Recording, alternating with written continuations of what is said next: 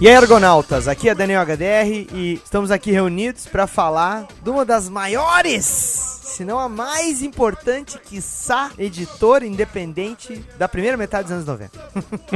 É o pilar dos anos 90. Se existia uma era para os anos 90, nas diversas eras dos quadrinhos, esta editora é o baluarte desta era. Pro bem ou pro mal, né? Exatamente. Pro bem ou pro mal, é. Foi fundamental. É como injeção na barriga, né? Pra quem foi picado por morcego com raiva ou mordido por cachorro. Tem que tomar, né? Vamos falar então da Image Comics, a editora que recentemente completou o aniversário, seus 20 anos. Agora já são 22, né? então estamos, estamos meio que MDMizando o episódio. Mas na verdade, achamos propício falar dessa editora agora, por quê? Porque recentemente saiu um documentário, né, sobre a revolução da Image Comics, The Image Revolution. Assim como também recentemente, né, foi publicado aqui no Brasil o livro A História Secreta da Marvel Comics, que tem um capítulo especial sobre esse período, né? Então, Opa! então é a tem facada nas costas. né? é, exatamente. É, é um desmentindo o outro. Assim, então é lindo, sabe? Então, aqui pra, precisa adquirir. pra falar dessa editora louca de especial aqui, vamos contar com nossos amigos dissidentes de seus podcasts, que estão saindo de seus podcast majors e, e e fazendo essa merda aqui. vamos falar com o Ivomar Orrel. E aí, beleza, galera? Eu tô de Miami. Ai, não. Não, mamãe, estamos... Com muito lixo na prateleira, né? É demais. Apesar de que os meus, os meus da Image eles não ficam mais na prateleira, ficam em caixas de papelão, Achei que embaixo pra- da mesa. Ach- Achei que fosse pra acender churrasco. Veja uma foto aí no, no post. Não é da Image, mas tem, tá perto, tá perto. né? Contamos aqui também, voltando para o OrgCast lá do Marvel 66, Sérgio Coveiro. Fala pessoal, Me solta, pelo amor de Deus. Eu acho que eu vou demais. Eu, eu vou demais. Eu vou demais. Eu vou demais. Eu vou demais. Ah, Daniel, eu tô me sentindo aqui como aqueles programas da tarde, sabe? A mulher briga com o marido, aí vai lá apontar o dedo e tal. Vai- Esse programa vai ser pra isso pra mim. É mesmo? Só vai apontar? Aquela coisa traída. Não, a culpa foi dele e tal. Não, É, como é o nome daquela mulher lá? Me esquecer, Marta, não, sei lá. Enfim, Márcia. Um programa desse tipo. Nossa, a Márcia ainda tem programa? Eu não sei. Não, não quem é tem. que tá acho que tem caso. É, uma loira lá. Um Não é a Cristina. Rocha lá? É, é a Cristina Rocha. Eu não vejo esses programas. chutei A única que eu vi é uma vez na vida. Realmente você está desatualizado. Ainda bem, né? Ainda bem. Ó, e acabou de se pronunciar aí, voltando também ao ArgCast, um dos maiores fãs da Image Comics que eu conheço, Opa! Alzir Alves, do Rascunho Studio. Estou aqui para defender e falar bem. Porque a mamãe teve com força. Eita, eita. Eita. Olha só, hein? Tarefa, tarefa difícil, hein? É, é muito difícil. é muito difícil. E, logicamente, o nosso amigo aqui, Rogério de Souza. Oi, Eu, eu, vou, de, eu vou, vou desmaiar, papai. Eu vou desmaiar. Eu vou desmaiar. tô aqui no quarto de baixo aqui. Meu computador tava dando pau, calor desgraçado, tava agindo sobre ele também, né? Daí eu resolvi mudei de área. Depois fica Eu com tumor no saco, porque põe ele no colo, né? Não, não põe ele no colo, eu ponho ele numa mesinha ali. Ah, mas por que que ele tá esquentando, então? Sei É PC, lá. é PC ou é Note? É noite? E como é que esquenta no, no- na mesa, cara? Não sei. Eu já estou ficando nervoso. O que interessa é que nós vamos falar da Image Comics, então prepare.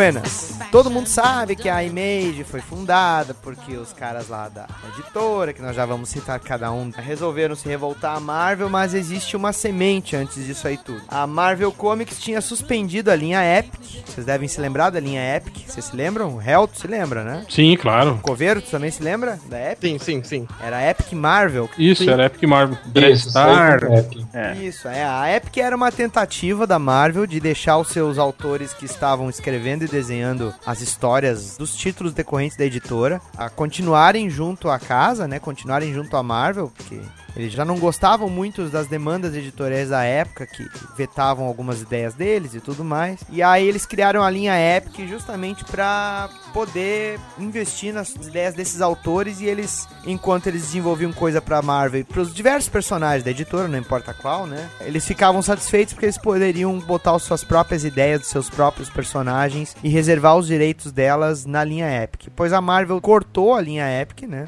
E aí, quando entraram esses autores novatos, né? Que no caso tinha o Mark Farlane, tinha o Rob Liefeld, tinha o Jim Lee, tinha o Will Portácio, tinha Mark Silvestre, Eric Larsen, Jim Valentino, né? Acho que eu esqueci de alguém? Acho que eram só esses mesmo. Eram esses É. aí, né? Eles eram Marco os autores. Silvestre. É, o Mark Silvestre. Ah, o Claremont, né? O Cle... Não, é, mas o- o Claremont não, não saiu. o Claremont chegou a montar um projeto que ele lançou pela DC, não foi? Ah, sim, o 7 alguma coisa. É, o Sovereign Isso, Seven, isso. né? É, Sovereign Seven, Seven. Isso.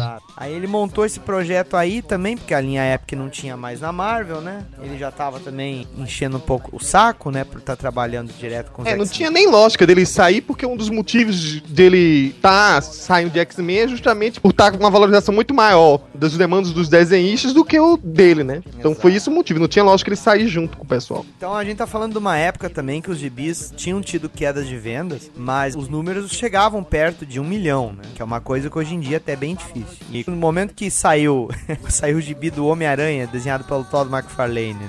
Que ele escreveu e desenhou, né? Porque ele tava finalmente querendo escrever e desenhar. E vendeu quanto? Tinha vendido 2 milhões ou 3 milhões de cópias? Foi, foi 3 milhões de cópias. Aí que a coisa começou a acontecer, né? Ah, sim. Aí que o negócio explodiu tudo, né? O que, que vocês estavam lendo nessa época aí que tava os caras ainda trabalhando na Marvel? assim? Cara, eu tava lendo a Marvel. Esse é foda. Foi o período que eu comecei a, a conhecer mais o, o quadrinho underground, né, cara? Sair um pouco dessa onda do- dos super-heróis. Comecei a consumir mais, tipo, revista animal. Eu lembro de Love and Rocket, eu comecei, comecei a ler esse tipo de coisa, assim, né? Então eu acho que a, a Image não me pegou muito, acho que por causa disso, assim. Eu tava. Porque o quadrinho já tava ruim, né, cara? A Marvel e a DC já estavam já, estavam ficando ruins também, né, cara, nessa época. E aí foi um período que eu comecei a, a- me interessar por quadrinho independente, essas coisas diferentes, assim, né? É período também que você vira um vagabundo na universidade, né, cara? Fica fazendo fanzine, fumando maconha pra caralho, né? Aquelas coisas, né? Ah, essa eu não sabia que tu fazia fanzine, que história é essa? Ah, na, na- na universidade, né, cara? Fazia, fazia fanzine, desenhava tirinha, jornal da- de, de centro acadêmico, essas coisas. sexo Movimentos, que é bom nada. movimento estudantil. Porra, peguei altas, cara, nessa época aí. Como a mãe dele, que eu conheci também, como a Vânia, que é sua mulher, como o Damião, como a Andréia.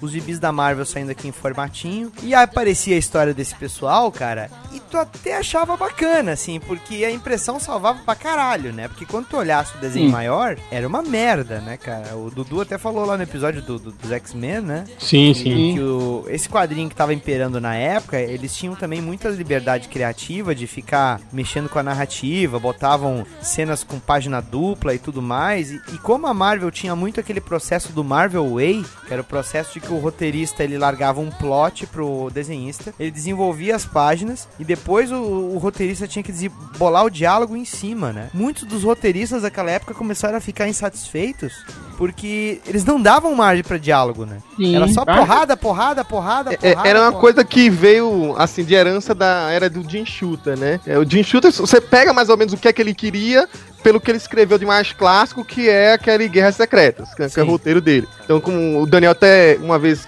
comentou que era uma coisa criada pra vender bonequinho, parecia uma briga do filho dele fazendo roteiro e brincando de bonequinho, né? É. E basicamente era isso que ele queria, né? Ele, foi o momento que ele começou aquela ideia de querer fazer cenas marcantes, né? Olha, vamos matar isso, vamos fazer uma coisa extraordinária. Não importa muito como você vai construir isso, né? Aí você vê mais ou menos o que que vai levando, né? Então, era a década de 90, meio que chupinho que o, o, o Jim Shooter tinha, digamos assim, ensinado o pessoal a fazer. Que o, o lance é você fazer aquela coisa marcante que vai supostamente vender a rodo. É, Seja isso uma morte, É, uma mas, mas eu acho. é, não, concordo, concordo com isso. Mas eu acho que também tinha um quê daquele eco do que você teve em Watchmen e Cavaleiro das Trevas.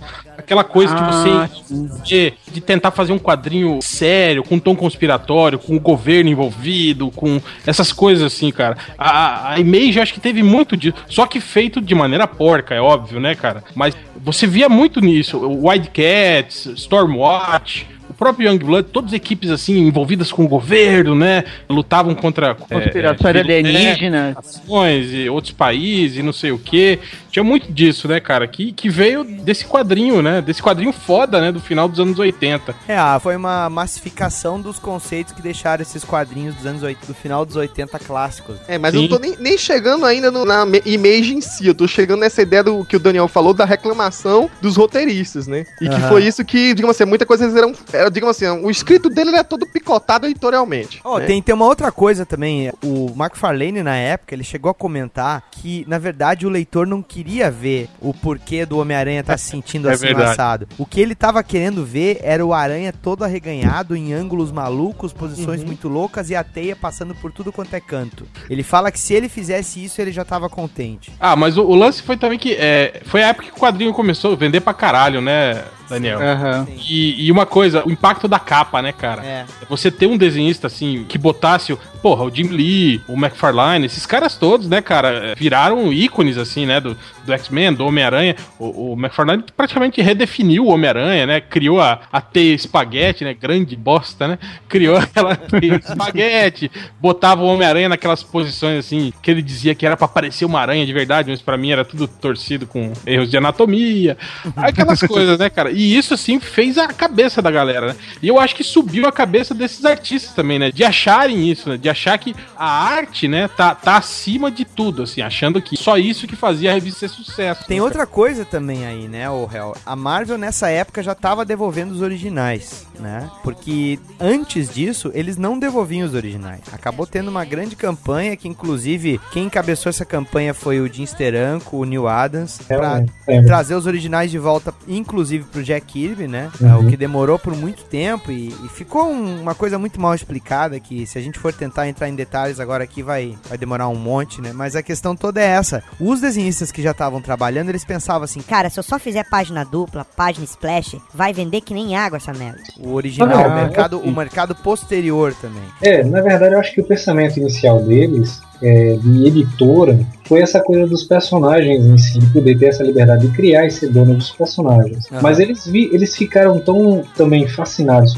como eles viraram ícones, ídolos das pessoas no período que eles estavam na Marvel, Sim. eles pensavam muito nessa venda da- das artes. Por isso que você, toda página que você abre tem quase uma página dupla. É. Porque o pessoal comprava de uma maneira, sabe, que vira uma febre essa coisa de comprar arte deles. Sim. E na Fala. verdade, isso aí que você falou de ele ficar deslumbrado, dizendo que a, a arte dele era superior a tudo, foi realmente a grande causa. Porque anti- antigamente a Marvel trabalhava com duas coisas, né? A- valorizava ainda muito mais a história e tinha que se manter o personagem acima de qualquer outra coisa. Apesar de ser a primeira editora de valorizar o nome do roteirista e do desenhista. E isso teve uma quebra. De repente, os artistas estavam valendo mais do que o nome do produto em si. Sim. E isso causou um terror um pouco na Marvel que ficou meio que escrava deles. E você que citou aí, Daniel, do nome do Dio Adams, foi até uma surpresa pra mim saber que, apesar de todo o histórico dele de ser um dos caras que mais lutou para os direitos dos artistas, ele que foi a, o, digamos assim, a cabeça por trás pra convencer o, o McFarlane a tomar esse impulso de sair, de jogar o trucar com a Marvel e,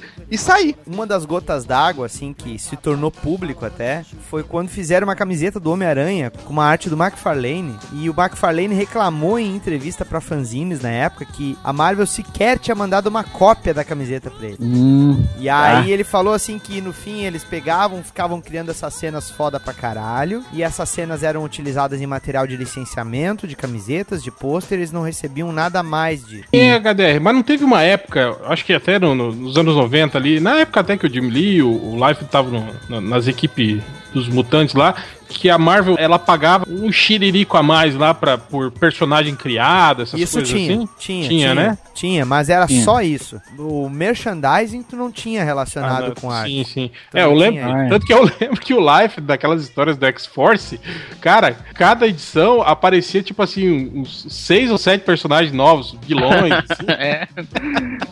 Não, E é nunca aquilo, mais apareciam depois, né, e, é cara? aquilo, e é aquilo que nós falamos lá no, no episódio dos X-Men, né, Hel, cara? Eram tudo vilão e, e- e herói convidado parecido com o mesmo É, template, né? exatamente. É, numa dessa apareceu o Deadpool na vida. Nunca mais saiu.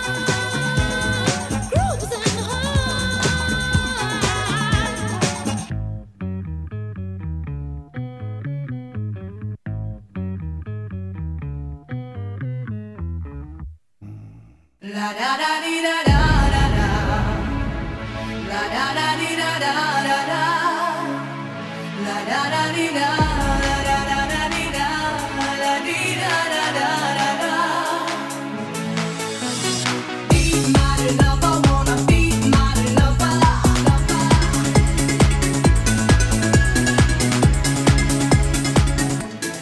É, eles, Mas- eles tinham vários, vários personagens que lembravam uma mistura de Batman com Wolverine. O Rip Claw mesmo, o- acho que é o Warblade, que é do Wildcats, né? É, tinha uns quatro Wolverines, assim, cada equipe tinha um, o seu Wolverine, né, É, cara? cada equipe tinha um Wolverine, seu grandão, sua gostosa e tudo mais. Falou, é, O seu Superman, o seu Capitão América. É, O Life do Life é o típico exemplo. O cara era pedreiro, trabalhava como pedreiro e de noite ficava fazendo amostra pra mandar pras editoras. Aí quando ele conseguiu um trabalho lá de filim, Que foi na, D- já- foi na DC, né? foi na DC, A D- A exatamente. DC que foi culpada, na verdade, não foi a Marvel. Ah, não foi culpada, né, cara? Porque eu também não sei o, o quanto que o Carl Castle salvou o desenho dele, né? Ah, salvou muito, cara. É, mas tu sabe que uma coisa engraçada, cara? Eu já tive olhando alguns vídeos dele desenhando, cara. A construção dele, ela segue normas de desenho correto. é na finalização que ele caga, velho. Não, eu já, eu já Quando ele fala isso, assim, né? eu vou caprichar. Aí Eu já te falei, já te falei isso, né? Que eu já vi desenhos dele com a- que tem as linhas de, de construção de rosto, por exemplo, e a linha dos olhos, assim, tá, tá certo, sabe? Mas depois, quando ele desenha, ele desenha o olho desalinhado, cara. Ele Cara, eu me lembro, tu baixo, falou né? isso aí. Isso, isso só pode ser, cara, só pode ser intencional, velho. Ou retardo mental. só faz de sacanagem esse negócio. eu falo. É o estilo, é o estilo dele. Mas ó, a questão do Liefeld, cara, é a única coisa que me faz explicar as rédeas soltas que eles estavam tendo nessa época. Porque antes do Liefeld e do McFarlane despontarem dentro da Marvel, o Mark Silvestre mesmo, ele já tava trabalhando. E o Jim Lee também. Porque o Jim Lee tava na Tropa Alpha e o Silvestre tava fazendo X-Men. Era X-Men ou era Wolverine? Agora eu não tô... não Começou com X-Men, aí quando o Jim né? Lee assumiu o X-Men, ele foi pra Wolverine. É, Isso, exato. foi Até isso. o João negócio Buscema dele saiu do Wolverine e ele Sim. assumiu. O que, que Ele foi ficou o... bem melhor com o Wolverine, né? O que, que tu é? falou? Melhorou bastante. O que, que tu falou, Zé? Saiu o Buscema. Não, não. Na época do, do- Vocês estão falando, no caso, o X-Men, quando o Jim Lee assumiu, o Mark Silvestre ele tinha um traço um pouco mais refinado. Quando ele foi pra Wolverine, ele lembrava muito do Sema. Ele ficou com um traço bem mais solto, a arte final também era. Eu acho que era Dan Gray. Se eu não me Dan Green, engano. é o Dan Dan Green. Green, é. é. Muito boa mesmo. Eu acho que foi uma das fases que eu adorei ver o Mark Silvestre trabalhando. Foi a melhor fase dele até hoje. Eu acho É. que em matéria de conhecimento de figura humana e tudo mais, o Silvestre, do time da Image, assim, é o que tu mais notava esse tipo de, de técnica no Ele trabalho. tinha uma influência muito boa. Ele também se demonstrava ser um cara assim que entendia do que estava fazendo. Sim. Ele, ele, inclusive, a formação dele como leitor era com um quadrinho de terror, né? Da Vampirella, tudo. Ele até fala lá no documentário sobre a Image que ele fala que era a pornografia dele quando ele era moleque. Ah, né, Vampirella. Só pode. Mas ó, agora isso aí também me faz lembrar uma coisa, né? Um dos nomes que o pessoal lembra desse início no pré-image também, que era uma coisa que na época que eu, eu lia nos formatinhos eu me perguntava, e eu só fui ficar sabendo depois, lendo a respeito, era o Jim Valentino. Que o Jim Valentino ele fazia os Guardiões da Galáxia, né?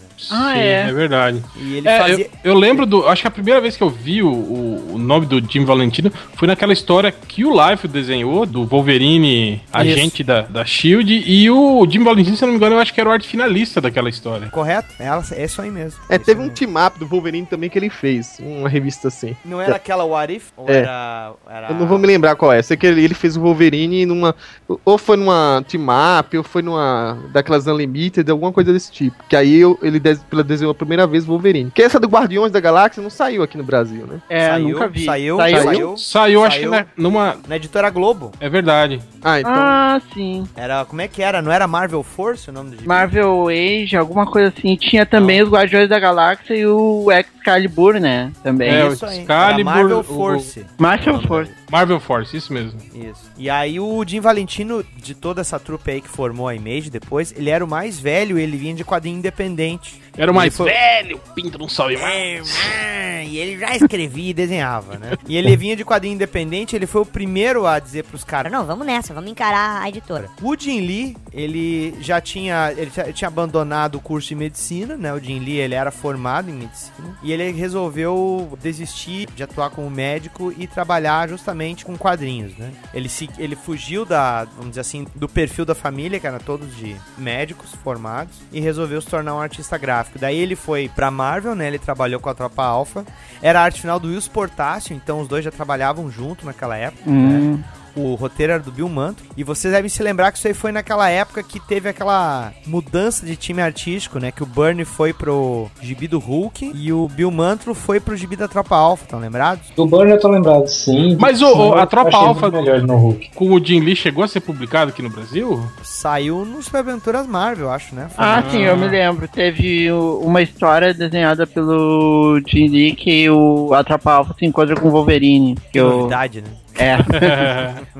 é, eu lembro, foi- isso foi depois da fase do Minhola. Isso, depois da fase do Minhola, exatamente. Ah, esse foi, foi o, o triste fim mesmo da- das Super Aventuras Marvel já, né? Foi na época que tava é, os definhando anos já, né? É. exatamente. Ele já não tinha um mix tão bom, né? Eu lembro dele também, um especial do Justiceiro. Algumas histórias do Justiceiro ele chegou a fazer também. É, ele fez o gibi do Justiceiro, era o Warzone, né? O nome da War revista. Journal. Ah, sim. Saiu, Saiu aqui no Brasil, formato- acho que em preto e branco. Em formato americano Isso, ou preto e formato branco. maior. Não, É. mas, o, mas o, o Justiceiro do Jim Lee é- era famosíssimo. Aliás, foi o que abriu as portas pra ele aí pro. Mas então, ele cara? fazia a tropa alfa dele, pegou o gibi do Justiceiro, e aí quando ele ia assumir os X-Men, quem assumiu foi o Wilson Portácio. Eu acho que foi até que ele fez aquela Punisher War Journal com o Wolverine junto, lembra? Na África. Sim, lembro, lembro, lembro. E aí, o, justamente quando ele, ele foi pra revista dos X-Men, por causa que ele tinha feito o Wolverine, o Bob Arras na época olhou e, e achou que ele trabalhou legal o traço com os personagens. Ele puxou o Jim Lee pro, pro título Uncanny X-Men e o Wilson Portácio assumiu o título Justiceiro. Aí depois que essa revista Justiceiro mudou de novo o artista, o Wilson Portácio foi pro X Factor, que a Isso. Louise Simonson escrevia.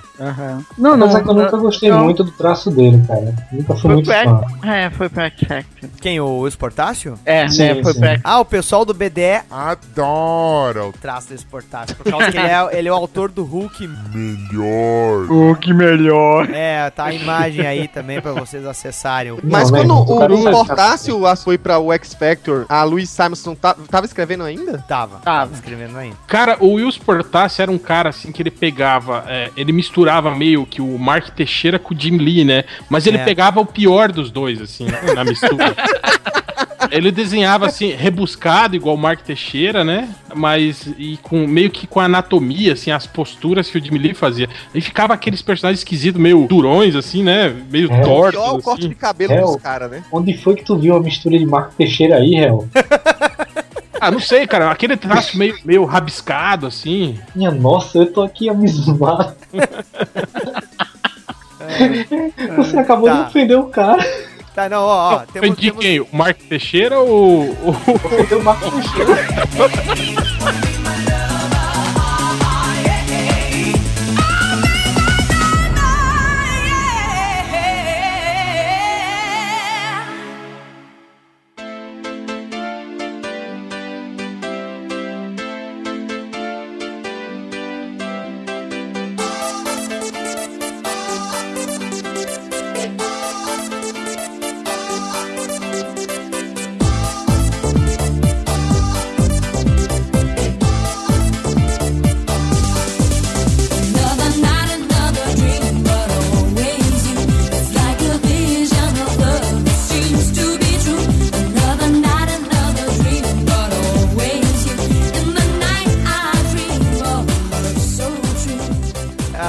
tá esquecendo um nome aqui também, o Eric Larsen, né? Ah. Cara, O Eric Larsen, o Eric Não, esse Larsen. não conto. Esse, esse pra mim tem crédito. Esse não. Não, Não, mere- não tô- não mas merece, não merece a Cara, eu tô só listando, cara. Eu não tô dizendo quem é culpado e quem é inocente.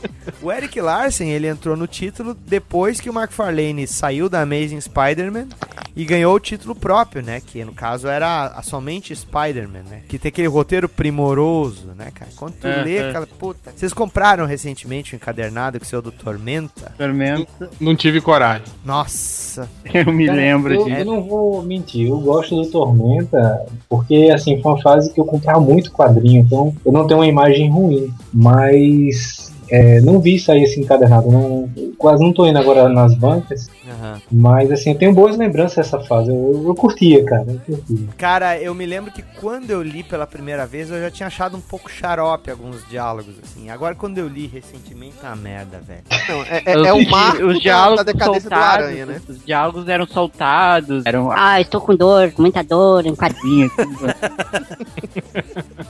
eu estou morrendo aos poucos, fui envenenado. e tudo mais. Coitado. Nas trevas da escuridão dos esgotos de Nova York, uma figura se esgueira e se arrasta por entre o lodo fétido dos esgotos de Nova York. Quer dizer, esgotos de Nova York duas vezes. é, é, é brabo, né, cara? É. Cara, É, parece eu Nossa, escrevendo, meu. Não, e você sabe o que ele também declarou? Ele disse que ele não esperava. Ele chegou falando assim, Não, porque eu quero escrever minhas próprias histórias. tal. E ele achava que os caras iam passar qualquer título chinelo pra ele, assim, sabe? E eles chegaram. E ele foi blefando, ele achava que iam vetar essa proposta dele. E eles chegaram. Então tá, então faz um título só do Homem-Aranha. E ele nunca soube escrever quadrinhos. Ele admitiu que ele não sabia escrever quadrinhos. Ainda mais depois do que ele falou. Ele parou em casa à noite e falou: Puta, e agora? O que é que eu faço?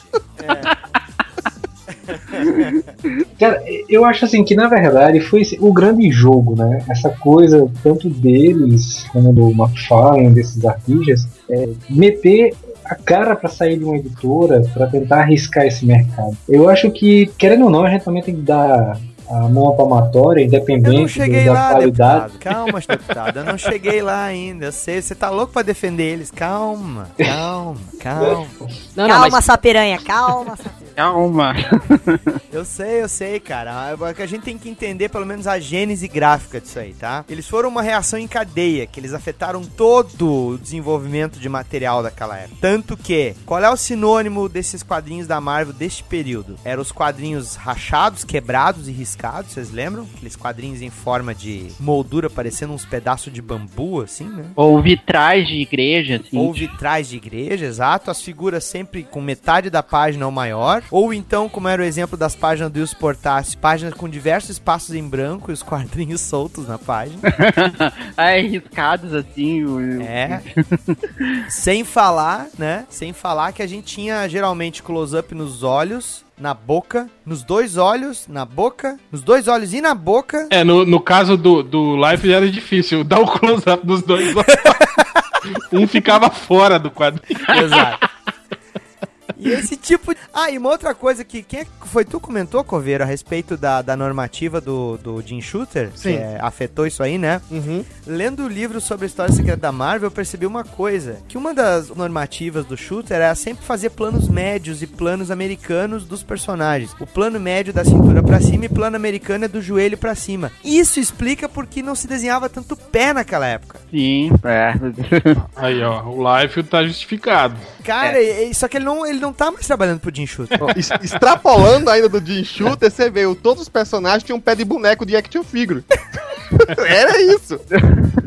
Os dedos tudo gruga- Mas- grudadinho. Mas se você pensar bem, essa estratégia do Shutter, né, é essencial pra se você quer massificar o personagem, né, cara? Você tem que mostrar ele, né? Tipo, Com as cores vivas, bem É, grandonas na página. Não ficar dando close na carinha dele, não. Tem que mostrar ele, o uniforme, né, tal. Ó, a Isso é- consequência de, de- de valorizar só essas coisas marcantes, às vezes, é, e, e- e você pegar assim, boa parte do pessoal que, digamos assim, sei lá, hoje em dia, porque hoje em dia também diversificou muito essa qualidade, mas assim, a última vez que tinha um padrão, direção pra desenho, foi com esse pessoal do década de 90, né? Que aí todo mundo queria desenhar, se guiava por eles. Você vê que a maioria É. do pessoal começou a achar que bastava desenhar coisas marcantes, posições marcantes, e deixou de lado a narrativa. Eu, naquela época, quando vi o desenho do Rob Life, do companhia, assim, né, eu dizia, porra, esse cara desenha meio estranho.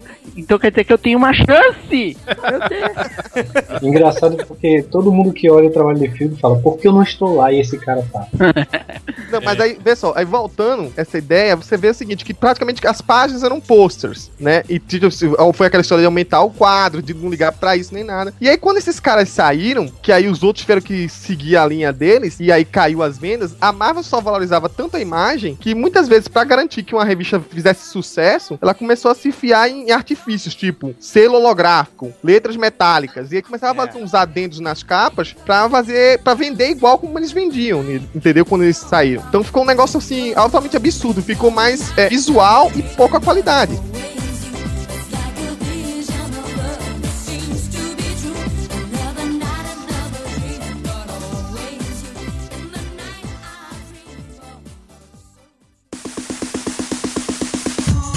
Yeah. Feel it, baby?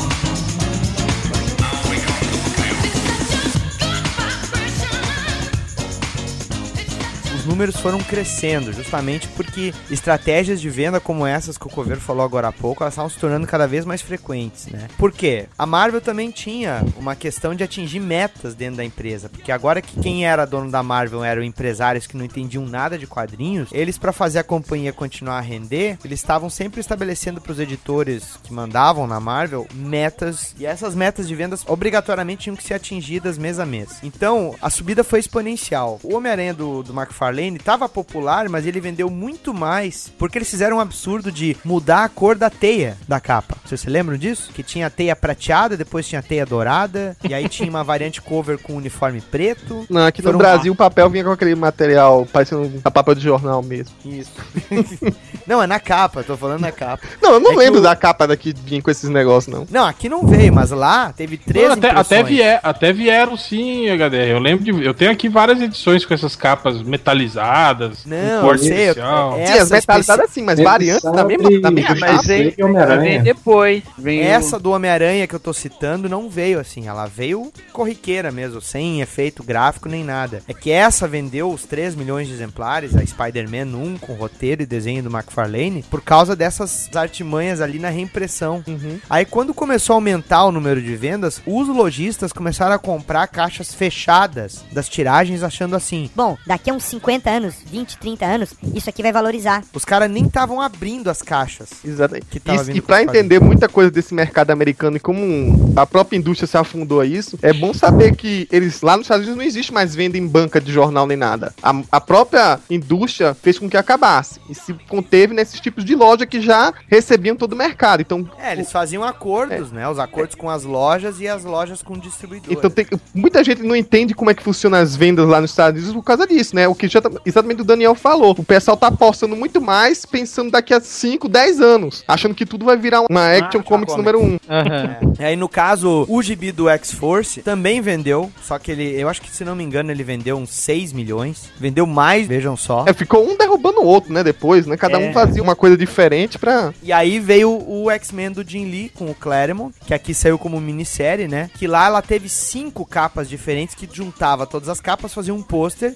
que, adivinhem só, eles lançaram também numa reimpressão. É. E vai ter aqui uma capa reimpressão ano. Em, em HDR, até então eu acho que o recorde de, de vendas tinha sido a morte da Fênix, né? Que ficou durante, um, sei lá, acho que 10 anos, não foi? É, é, sem ser batida, assim, até começar esse, esse período dos, desses caras aí, não foi? Foi a morte da Fênix e depois o Watchmen, se eu não me engano. Não, o Watchmen não, Não. desculpa, o Cavaleiro das Trevas. Foi. Mas a morte da Fênix ficou como revista é, de linha, assim, é, né? de linha, a revista de linha teve o maior número de, de, de vendas. Você, você lembra qu- quanto que era na época? Não, não lembro, recorde? não lembro. É, Não não, lembro. não chegou nunca a ter esse número de vendagem que teve na década de 90, né? Apesar de tudo, eles conseguiram um, um feito de bater os recordes, né? Na verdade, os números de vendas que as editoras têm agora chegam perto dos números de vendas baixos do período da década de 70 e início de 80. Ah, a Porque- diferença. É, vai ver uma diferença. Quer dizer, a década de 90, ela houve um, um over na- nos números, sabe? Que chegou muito próximo aos, às vendas da década de, de 40, de, de 30, que tu vendia 20 milhões de exemplares, 30 milhões de exemplares. É, tem, tem aquela coisa de mercado, né, Daniel?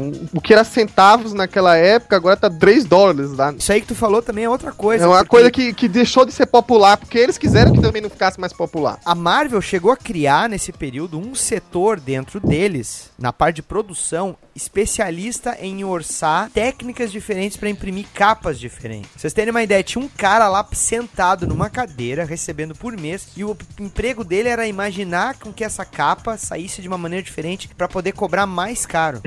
Então, isso, no caso do Daniel, essa foi a fase que começou a sair capa do Wolverine com a, rasgado com as garras, Foi, aquelas foi capas aí. metalizadas. Foi. Foi nessa fase, né? É, Nessa foi fase- isso aí que começou essa invenção, né? Porque foi pra atender justamente os lojistas. Porque se fosse atender banca, pro cara é mais jogo na banca ser mais barato impossível. É, o lojista ele cobrava mais caro isso e esse item, tendo uma tiragem limitada, mas o limitado deles na época era um milhão de exemplares, então não é tão limitado assim. Aí os caras pegavam, guardavam caixas desses exemplares achando que ia ser valorizado no futuro, né? Porque os gibis da Era de Ouro eles eram valorizados porque eles serviram para os esforços de guerra para ir para reciclagem, né? É, o pessoal tem que entender o seguinte: essa coisa de capa variante, capa desse jeito, daquele jeito, não é porque há uma demanda do leitor, é uma demanda do lojista. É esse que é o grande mal que a gente tem que olhar que o mercado é assim lá fora. É, é que o esquema paga de. o preço O depois. esquema de venda lá também é diferente, né, cara? Você trabalha com pré-pedidos, né? Não é igual aqui, que você vende consignado em banca, né? E tal. Então os números lá são, são bem, bem mais concisos do que aqui, né? Aqui, por exemplo, você chega pra- pra perguntar pra uma editora daqui quanto vende, eles não sabem exatamente quanto, quanto vende, né, cara? É, tem três locais, né? Tem livraria, comic shop e banca. Ele tem que medir pelos três pra saber no final o que que deu. É. Ô, Cara, eu quando eu era moleque, cara, eu passei numa banca e perguntei se tinha o Capitão Canadá. Como é? Que eu era fã da Tropa Alpha naquela época, daí eu cheguei Ah. lá, Tem Capitão Canadá? tava eu e meus outros colegas, que a gente curtia quadrinhos, e aí o cara falou assim, pô, já acabou, cara.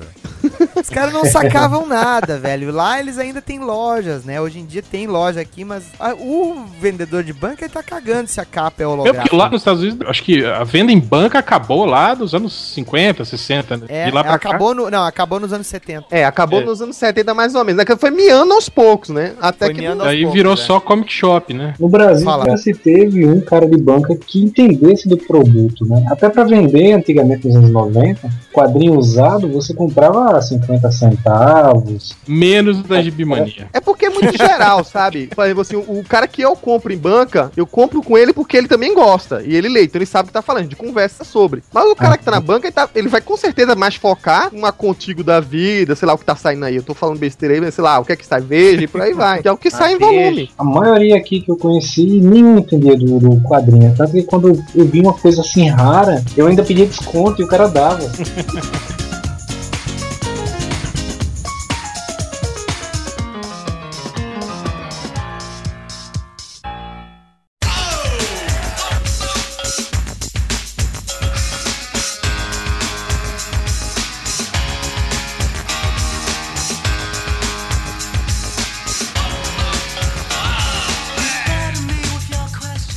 que a gente acabou de comentar aqui de vendas da Marvel geraram, associado com o ego de alguns dos autores, em especial com o McFarlane e o Liefeld, certo? Que foram os dois que começaram, e o McFarlane justamente com a influência do Neil Adams, que no caso o Coveiro ele lembrou agora há pouco, começaram a procurar justamente esses tops de vendas, que eles já se falavam entre si, já eram, por serem tops de venda, estavam participando de eventos também, né? E aí eles acabaram, no caso, houve um, um determinado manifesto, vamos dizer assim, com o McFarlane, o Liefeld e o Jim Lee, indo até a editora Marvel e falando pra eles, botando na mesa, assim, resumidamente, falando agora, né, resumidamente, Olha, nós estamos caindo fora, porque a gente não recebe royalties pelas revistas que a gente tá desenhando, a gente não recebe também pelo material que é criado em cima dos nossos desenhos, e agora deu. Eles foram na Marvel, foram na DC e aí eles acabaram fundando a Image. Isso aí aconteceu quando eles foram se, eles se encontraram num evento em Nova York. Ô, Daniel, a Image, ela tinha associação com a outra menor, não era? Porque ela tinha, a partir suporte gráfico, essas coisas todas que eles não Ah, é, tinham. no, no início era a Malibu, né? A A Malibu, Malibu, Comics. exatamente. É que eles foram trucar. É aquela história, né? Cada um vai jogar a conversa do seu jeito. Então, se você perguntar pro pessoal da Image vai ser de um jeito essa conversa, o pessoal da Marvel vai ser outra. E você tem que olhar a história dos dois lados e medir o que você acha mais viável ou o que você quer acreditar.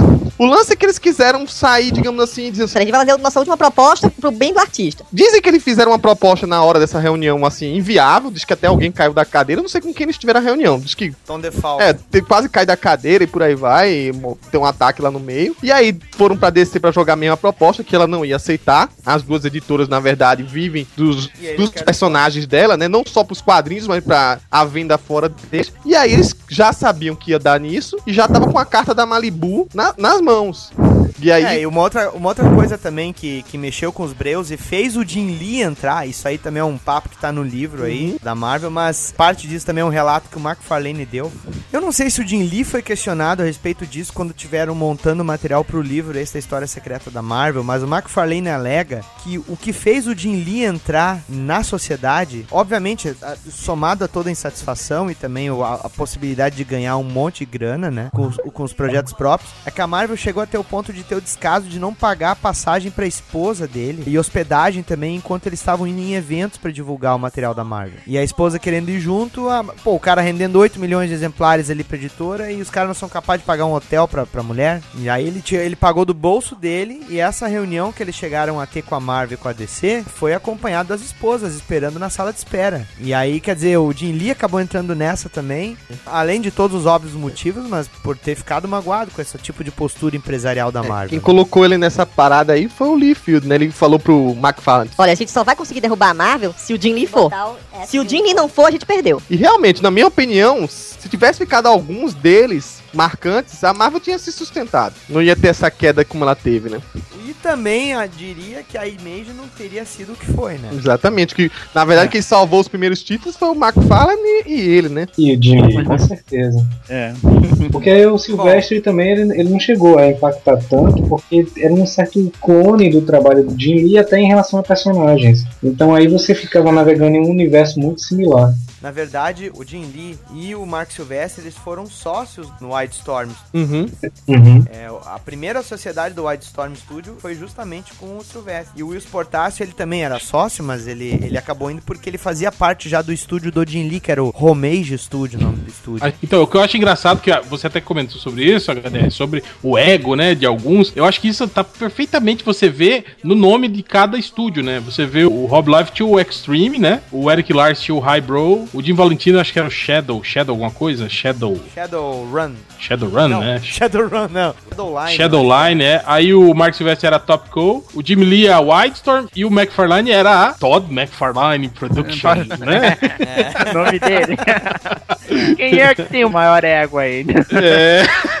E, e também eu acho legal a gente falar para os ouvintes que, assim, como a Image foi fundada em 1992, vai fazer 22 anos, ela começou realmente a ser meio que uma parceira da Malibu e superou, no caso, a Malibu e a Malibu chegou a falir, não existindo mais, e a Image teve que prosseguir sozinha. importante, eu acho, essa associação inicial com a Malibu, além da distribuição que o HDR falou, era a questão administrativa, né? Porque esses caras até então eles eram só. Eles eram os artistas, É, né? é, Não sabiam não sacavam Eles, mais eles só produziam no começo o material gráfico e Malibu cuidava de todo o resto. É, eles não sabiam Exato. porra nenhuma, né? Do, do Ah, de e, mercado e eu não sei se vocês sabem, né? Alguns dos criadores insatisfeitos que brigaram com a Marvel na época, eles acabaram indo pra Malibu e com a- o surgimento da Image, que depois se desgarrou da Malibu, eles tentaram criar um ultraverso lá, né? Ah. Um dos caras que inclusive era o criador do Howard o Pato lá, né? É o Geber, né? Que brigou, é, que o Gaber, ele brigou por anos com a Marvel pra ter os direitos do Howard o Pato É, a história dele é bem antes dessa briga aí. O- Onde ele pudesse achar aliados pra cutucar a Marvel, ele, ele ia. E aí ele foi um dos caras que justamente abriu as portas, né, pros artistas da Image na, na Malibu. E aí quando os artistas da Image viraram uma editora por si só, sem depender de uma outra estrutura, a própria Malibu tentou virar uma Image, né? Que o Jim Starlin foi lá e criou o tal do selo Bravura, que era ele, Geber, o Mike Grell, acho que fazendo coisa lá com eles também. Isso que o Mike Grell tentou lançar coisa na Image, né? Mas eu tô até me adiantando um pouquinho mais aqui. O fato é que a, a Image então virou todos esses estúdios que o réu listou, com a diferença de que cada um ia ser proprietário dos seus próprios personagens. Não ia ter o direito compartilhado. Quer dizer, se um deles se desgarrasse da Image, poderia levar toda a sua propriedade intelectual junto. Assim como a marca Image, ela era independente deles. Quer dizer, se o cara saísse da Image, a Image continuava a existir porque era uma coligação empresarial ali, né? Não, interessante também é que eles vieram com essa proposta de não, a Image vai ser algo diferente, é, os artistas vão ter direito sobre seu produto, vão ter direito sobre vendas, tá? mas quando eles se separaram em núcleos, né, essa coisa dos estúdios e tal, não aconteceu exatamente isso. Eles começaram a criar grupos de artistas para emular o traço deles. E É, aí eles- uma pessoa começou a perder o domínio disso. quer Começaram a dizer, vir, viraram... virar a Marvel, né? Pequenas viraram Marvel. Marvel. You're unbelievable. Just so big. I can't believe it's just so round. It's like out there. I mean, gross. Look. She's just so black. I like big butts and I cannot lie. You other brothers can't deny. Now when a girl walks in with an itty bitty waist and a round thing in your face, you get sprung. Wanna pull up tough, cause you notice that butt was stuffed. Deep in the jeans she's wearing. I'm hooked and I can't stop staring. Oh. É, Young Blood número 1 foi a maior venda de, É. de estreia da Image e até hoje eu acho que tem o recorde de, de quadrinho independente mais vendido, né? Como como de lançamento. É, o o Life Shot deve ter uma família muito grande, cara. Não é, cara, eu acho que é porque ficou pronto rápido. Vídeo, a arte interna, né? Ele conseguiu não é possível, pegar a não. onda, É alguma coisa todo fora do comum, não é possível. Não, e ele foi o. Não, vocês mais- leram aquela porcaria? O Young Blood One? Sim, eu li, eu li. Aquilo Não, tem- é, é ridículo. Não, a crítica caiu matando, né, em cima. Tanto que foi só o um que vendeu muito bem, né, cara?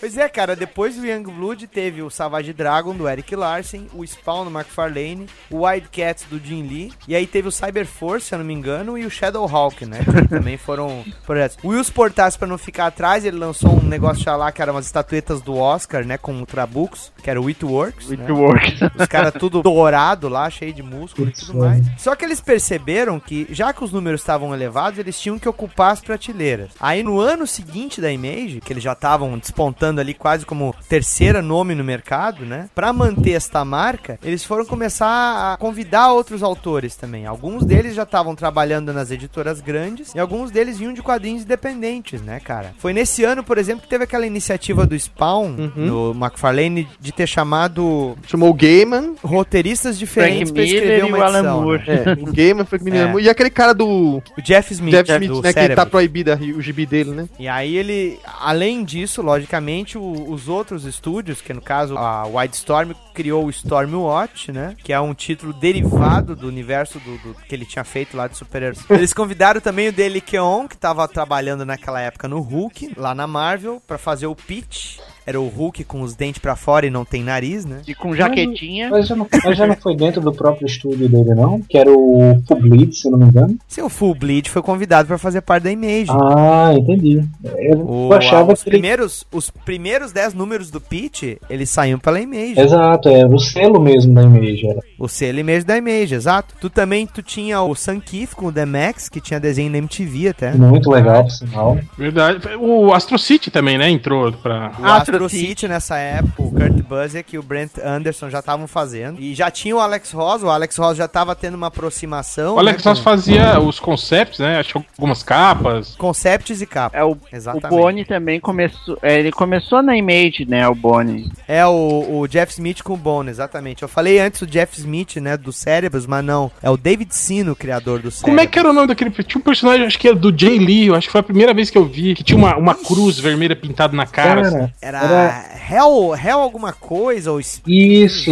E, e Blood alguma coisa. Foi a primeira vez. Eu lembro que eu não, eu não li ainda a Image nessa época, mas eu comprava muito a Wizard Internacional. E aí eu ficava vendo, né, isso, né? Aliás, a, a Image me chamou muito, muito mais atenção na época, porque eu acompanhava a Wizard importada, né? E aí eu ficava olhando aqui, eu falei, caralho, que foda, né? Já sabendo o que, que tava rolando lá, né? E antes de chegar aqui. Só que quando chegou eu já tava desanimado, já, porque já, já tava sabendo o que, que tava acontecendo, né? Hell Shock. Era Hell Shock o nome do personagem. Isso, Hellshock, Hellshock. exato, é. exato. Putz, eu lembro quando eu vi as capas desse Hellshock, eu f- fiquei, cara, que foda, velho. E antes disso, antes dele lançar o Hellshock, ele era artista do Extreme Studio fazendo o Team Youngblood. Ele fez uma história solo do Chapel. Sim, sim. Aí, ó, querendo falar ou não, mas a, a Image teve muita gente boa aí, né, cara, no, no- no meio desse lixo todo aí. Como é que era o cara lá que desenhava os Wildcats? Era o.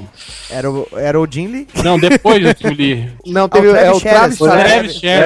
O Travis esse cara era muito foda, velho. Ele é o muito Travis cara. ficou bom na Image. Ele tá onde agora, ele- por sinal? O cara sumiu. Ele, ele tá só como ilustrador, cara. Ele não tá mais Ah, Acho que ele, ele não dá conta, né, cara, de desenhar. Esse Ele cara é deve, muito- ele é. deve levar um ano pra fazer um quadrinho, aquele filho da puta. O, o, o Hell, Hell, o Travis Shares começou desenhando Dark Stars, aquela série. Da DC, da DC, da eu lembro. DC, né? Que Mas, era um é, mas, mas, mas o desenho de- dele em Dark Star era bem, bem chinfrinzinho, assim. e- O desenho dele era emulando o Jim Lee. Aí quando ele foi pra Wildstorm, ele fez um manual dos, dos Wildcats e justamente ele tava emulando o traço de Jim Lee e aí quando ele assumiu o título dos Wildcats com o James Robson escrevendo, aí que ele despirocou, ele pegou e chegou no traço que a gente conhece. Ele, começou, ele deu uma nova roupagem, né? O Wildcats. Ele não foi o Jim Lee, que era a regra geral no início. É, e também Deixou- foi, foi, eu acho também nessa época que o, o Alan Moore, né, tava escrevendo o Wildcat, não foi? Nessa mesma época? É, ó, aí, aí a gente tá entrando no momento em que a editora começou a pegar nomes consagrados da indústria e chamar pra trabalhar nos seus universos, né? Então, tu há pouco lembrou agora do Alan Moore, né, nos Wildcats. O Garfinis, escrevendo Darkness, o É, Garfinis. o Warren Ellis, né, no Stormwatch. Ah, é. Warren Ellis também no Stormwatch, na Wildstorm. E enquanto isso, o Life tava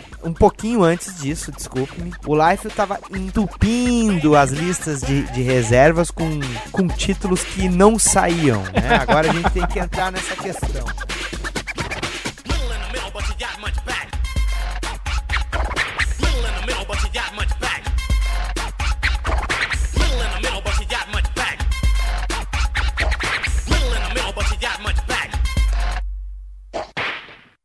Can't touch this. You can't touch this. Can't touch this. Can't touch this. My, my, my, my music Começou a entrar grana pra caralho na Image, eles começaram a ampliar os seus estúdios, já começaram a tentar fazer acordos de licenciamento, teve desenho animado do Wildcats, teve desenho animado do Spawn, sabe? Tava começando a ter linhas de brinquedos pela McFarlane Toys, que daí o McFarlane viu que o negócio dele era fazer brinquedo, já tava botando outra pessoa pra desenhar, né? E aí, no caso, o seu Hobby Life tava ampliando Não, o e, e, aliás, o Life ele era CEO, né? Ele tinha um cargo administrativo. Além de ser Isso. um dos sócios, ele era um dos cabeça, né, na época É, também. ele era um dos cabeças da Image Comics, né? Olha que Já que não cara- desenhava muito bem, dá outro cargo pra ele. Não, e aí eu ele não me tava engano, um era com o estúdio. Eric Lassi, né? Trocavam ideias também. O Eric Isso. Eu não sei se você sabe, mas o Eric Stefferson, que hoje em dia é um dos editores da Image mais respeitados, assim, porque foi ele que trouxe o Walking Dead, foi ele que trouxe um monte de coisa, né, legal pra dentro da editora. Sabe como é que ele entrou na editora? Ele era editor-chefe dos títulos do Life. Olha só. Ele tava na fila de uma sessão de autógrafos da San Diego Comic Con pra pegar um autógrafo pro filho dele. E aí, quando ele chegou na mesa do Life, ele, antes dele chegar até a mesa do Life, tinha uns três ou quatro caras mostrando portfólios na frente dele. E aí o cara pegava assim, Nossa, eu gostei do teu trabalho. Chega aí atrás do stand, eu vou te contratar. e aí mostrava outro. Não, eu gostei também, ó. Vou te passar um frila aqui, ó. Vem aqui atrás que a gente acerta. Ele, ele tava sem trabalho na época, ele pensou, "Pô, Cara, eu vou falar pra esse cara que eu trabalho com quadrinhos.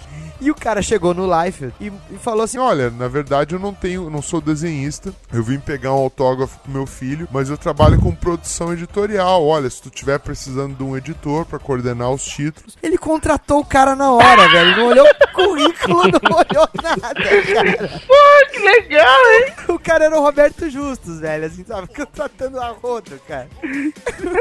Ele pegou, contratou o cara assim, hoje o cara, até hoje, o cara é um dos maiores nomes da Image e o cara entrou assim na Eu aposto que ele deve falar assim, bom, foi muito difícil eu ter entrado na Image. Daí vai esse flashback assim, ó, tá dentro.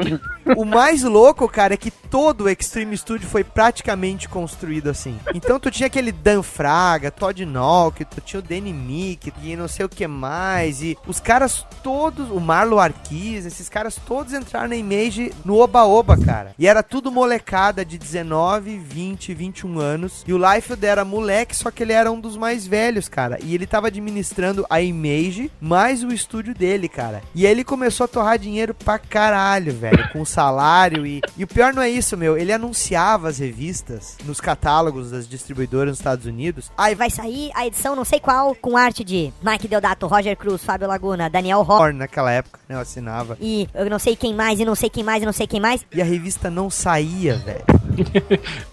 A revista não saía por quê? Porque ele pegava a grana das reservas e aí levava a multa. Só que quem pagava a multa era o caixa da Image, não era o caixa do Extreme Studios. Ah, isso eu não sabia, cara. Liga aí. Quando tu soma isso ao fato de que o Life tava montando a Maximum Press justamente pra tentar cobrir esse rombo, que era o Maximum Press era o quê? Era o segundo selo de quadrinhos dele. Era uma, uma editora, né? Ele queria fazer com parque gráfico e tal, que seria impri- imprimir o próprio material, independência Aí ele- total, né? Da, da- Aí Ele tinha títulos maravilhosos como a Vengeline, ai, ai, ai. Genex.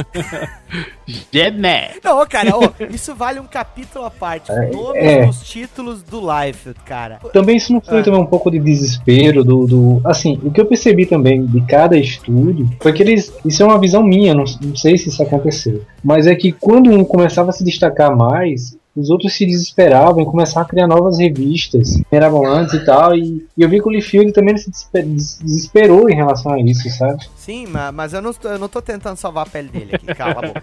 Não, ele, ele foi sacana mesmo, cara. O negócio do, do Life. Ô, ô, Hel, Hel, Diga. lê o nome dos títulos. Hum, Evangeline, Bedrock, Bloodstrike, Brigade, Team Youngblood, Youngblood Strike File, Youngblood Supreme Glory e Prophet. Tinha sempre tem que ter um Blood no meio, né? Um, né? Um- Exatamente.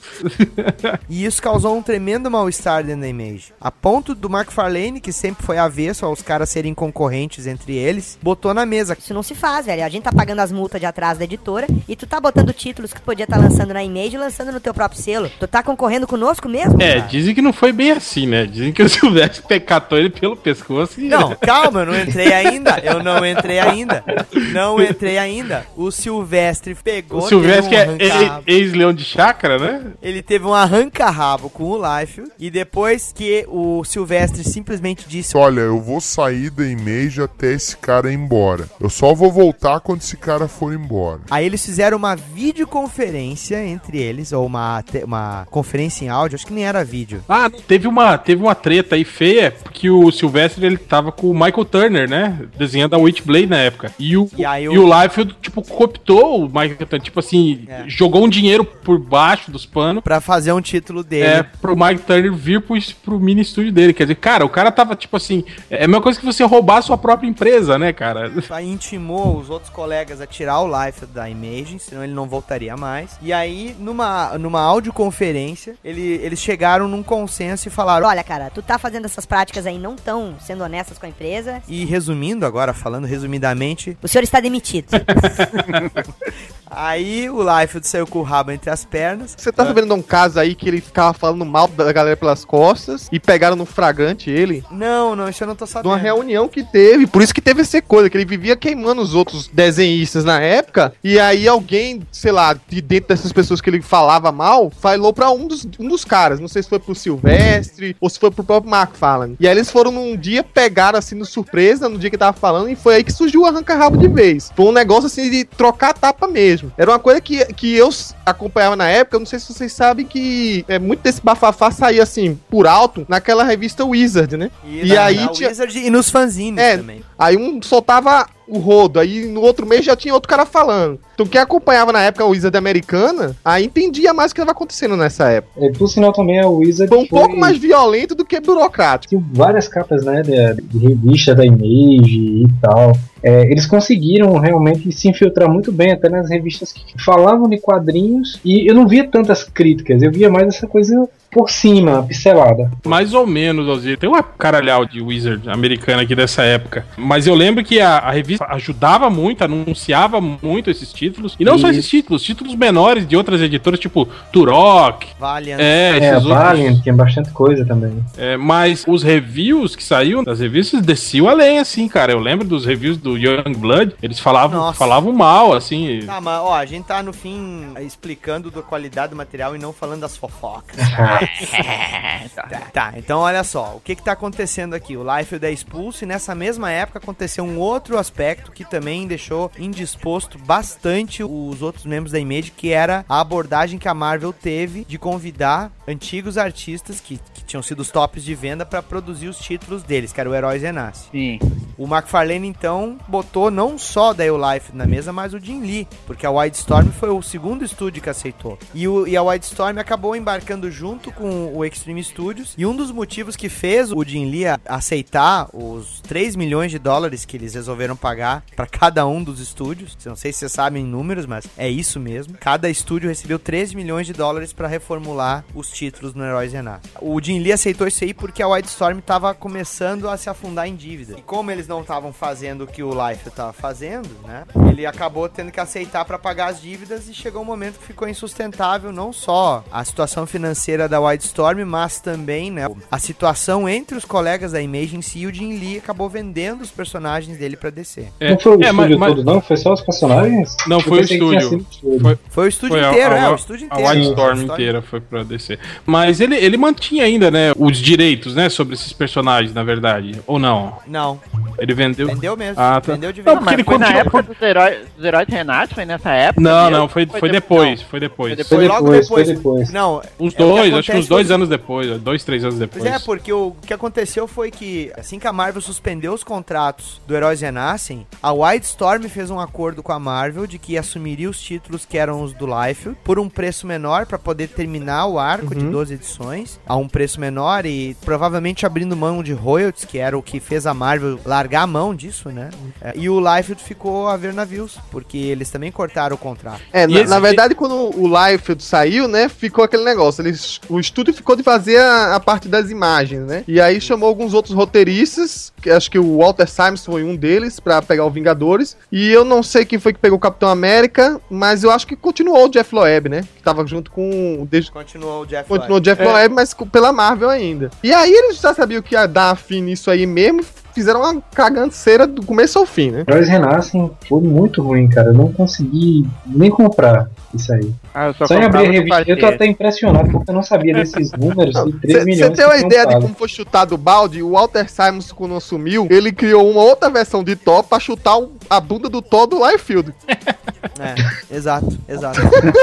e inclusive, ó, essa estratégia que a Marvel fez de trazer o Life do Jim Lee pra reformular os personagens no Heróis Renascem, na verdade isso aí foi uma, ati- uma, uma atividade desesperada que se a Marvel tava fazendo isso, a Image e outras editoras menores estavam sentindo os reflexos da especulação dos anos 90. Uhum. Porque agora a gente já tá falando da segunda metade dos anos 90, em que as editoras já não estavam mais vendendo 8 milhões de exemplares. Há uma editora como a Marvel, que ainda pertencia a executivos, eles tinham que cumprir metas e eles já não estavam mais conseguindo isso e tendo que fazer essas capas holográficas e sagas dos X-Men e, e card com holograma e card inserido dentro das revistas e as revistas sendo vendidas em sacadas e a Wildstorm e a, o Extreme Studios e a Top Cow, eles não estavam conseguindo acompanhar isso. Os títulos que É. foram escolhidos foram justamente os títulos que não tinham, digamos assim, um nome tão grande de vendas feito X-Men e Homem-Aranha, que se sustenta pela quantidade de fãs que tinha. Então, ou era isso ou era cancelar. Então, É, ficaram HDR. isso. Em HDR, eu acho que também teve um. Acho que outro fato marcante dessa mesma época foi quando a, a Image, né, até dentro da, da Wildstorm, começou a entrar- embarcar na onda. é, que o quadrinho, o comics americano, começou a perder espaço pro mangá, né? E foi a época Isso. que eles trouxeram o Humberto Ramos, o Joe Madureira, Isso. o Scott Campbell. Era Cliffhanger, né? Que era o nome do, do selo É, deles. Cliffhanger é, é porque assim. Dentro ó, da o- Wildstorm, o- e aí eles começaram a, digamos, eles foram responsáveis por criar essa nova onda, né? De trazer um pouco da característica mangá pra dentro dos super-heróis aí, né? O Mike Wieringo também foi pro Cliffhanger, lembra? Sim, sim. Sim, eu, eu lembro dessas fases. Fazer o Homem-Aranha, né? É, ele tava no Homem-Aranha e ele foi pra Image e fez o título próprio dele. Quer dizer, eram traços mais próximos da animação, né? E eles estavam sentindo isso aí mesmo. Agora, a gente também não pode esquecer que essa época aí teve uma recessão pra caralho, né? Porque daí não bastava só ter o desenho bom, tinha que ter boas histórias. A casa caiu, então. Os bons escritores que estavam optando por trabalhar dentro da, da editora Image queriam manter os direitos das próprias ideias. O Cliffhanger mesmo era o exemplo disso, né? E aí começou a acontecer um fenômeno na Image que é bem similar ao que eles estavam se propondo no início, que era o quê? Eles estavam começando a aceitar pequenos estúdios detendo seus projetos próprios, lançando eles dentro da Image. Vocês se lembram, por exemplo, que o G.I. Joe em quadrinhos, ele foi ressuscitado dentro da Image, né? Lembra? Não lembro. Na verdade, não, não lembro. Não cheguei a acompanhar isso. Tinha a Dreamwave. Cara, eu, eu lembro há muito tempo atrás que saía a revista do G.I. Joe aqui, ainda que eu acho que o nome Comando de Ação, que tinha desenhos do Herb Trimp, você lembra disso? Não, isso aí é da Marvel. Ah, isso era- é da era Marvel. Marvel. É o teu artista predileto. né? Eu lembro que eu comprei Ah. umas duas edições e parei. Ah, Você comprou porque era a capa do Mike Zack, né? Ficou, foi, "Caralho, foi mesmo, cara. Quando eu abri aí, puta que pariu. Não, sério, cara, já era outro time artístico e era um, eu não me lembro o nome do estúdio que tava fazendo e eles acabaram criando a Devil's Do, a editora Devil's Do. A Dreamwave, que tinha o- a franquia do Transformers, tinha outras séries, tipo aquela Warlands, tinha outra que era Dark Minds, tudo com estética de anime. Você se lembra disso? É, O Dark, eu acho que o Warlands sai- saiu na Mitos aqui. Eu não, não, não comprei. Tu, chegou, al- alguém aqui chegou a acompanhar isso? Fase de mangá que eu lembro, assim, se a gente for falar em Mage, eu lembro que ah, o Cyberforce, ele teve, que era da, no caso, Topical, né, do Silvestre, ele começou realmente a, a virar um mangá.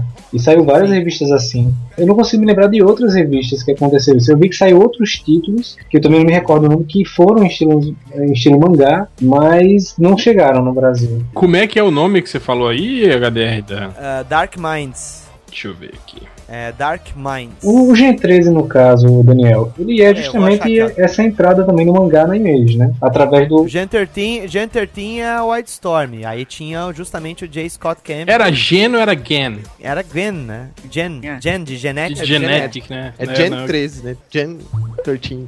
Gen Tantin. Dark Ah, ó, Minds. Ah, aqui, ó, tô, ve- um tô vendo aqui o Dark Minds. É mangá puro, né, cara? É. É, e o Dark Minds, inclusive esse estúdio aqui, o Dark Minds, ele foi responsável por aquela fase beleza do Justiceiro Anjo. Tá. Ah, meu Deus. Lembram-se disso? Lembro, enfraquece a amizade de qualquer leitor. Não, mas em suma, cara, eles estavam começando a aceitar projetos que eram ligados a direitos autorais à parte, não tinha nada a ver com, com, com os direitos autorais dos personagens da Image, justamente para diversificar a linha editorial. Inclusive o Marcelo Cassaro e o Edu Francisco, que tinham feito a Victory, que é dentro do universo de Tormenta, aqui, o universo de RPG em quadrinhos aqui do Brasil, a minissérie Victory, ela saiu lá, pelo selo da Image, com o roteiro do Cassaro e desenho do Eduardo Francisco. Saiu primeiro aqui, logicamente, na editora Talismã, e depois saiu lá. Ah, é. P- Pelo selo da Eu me Image, lembro. dentro dessa estratégia.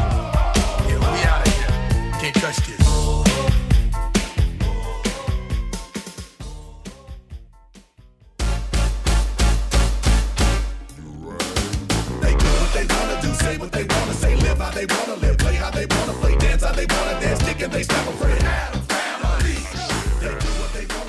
Antes do desgarramento total do Jim Lee e da Wildstorm do corpo editorial da Image Comics, a gente tem justamente uma fase que a Marvel bebeu muito da fonte, né? Que é o quê? Que é a fase em que os heróis começam a ficar mais B10 de verdade, né, velho? Não é só uma questão de, de visual. Também tinham boas histórias aí. O Hell tava lembrando agora, enquanto a gente mudava o bloco. Fala então. É, primeiro eu acho que aquela, aquela fase final do Wildcats com o Alan Moore, né, escrevendo, que ele, ele voltou a, a- a- esqueceu aquela bobagem toda que foi, foi feita e voltou ao início, né, que era aquela guerra entre demonitas e, e que- querubins lá, e aí ele aprofundou, tipo assim, mitologicamente sobre, sobre isso, né, eu acho que foi, foi, foi legal, e a fase do, do Warren Ellis no Stormwatch, né, que foi, cara, foi, isso aí foi a, a gênese do, tanto, do Planetary quanto do Authority, né, cara? Que isso aí a gente não pode esquecer. Os personagens que participavam dessas sagas saíram do Stormwatch e tudo aquilo, né? A sangria, aquelas coisas todas que a gente viu, esses conceitos todos, mais cabeças, né? Que a gente viu aí nesse quadrinho de super-herói que veio nos anos 2000 aí, veio, veio disso, né, cara? Do Stormwatch. O Alan Moore, dentro da Wildstorm, ele criou também um subselo, né? Que surpreendeu muita gente, que foi o American Best Comics. Vocês chegaram a ler coisa desse material? cheguei, Do Tom Tom, Tom Strong. Strong? Do Tom Porra. Strong. O Pô, cara, o Top 10. Top 10. Porra, é muito foda, muito foda.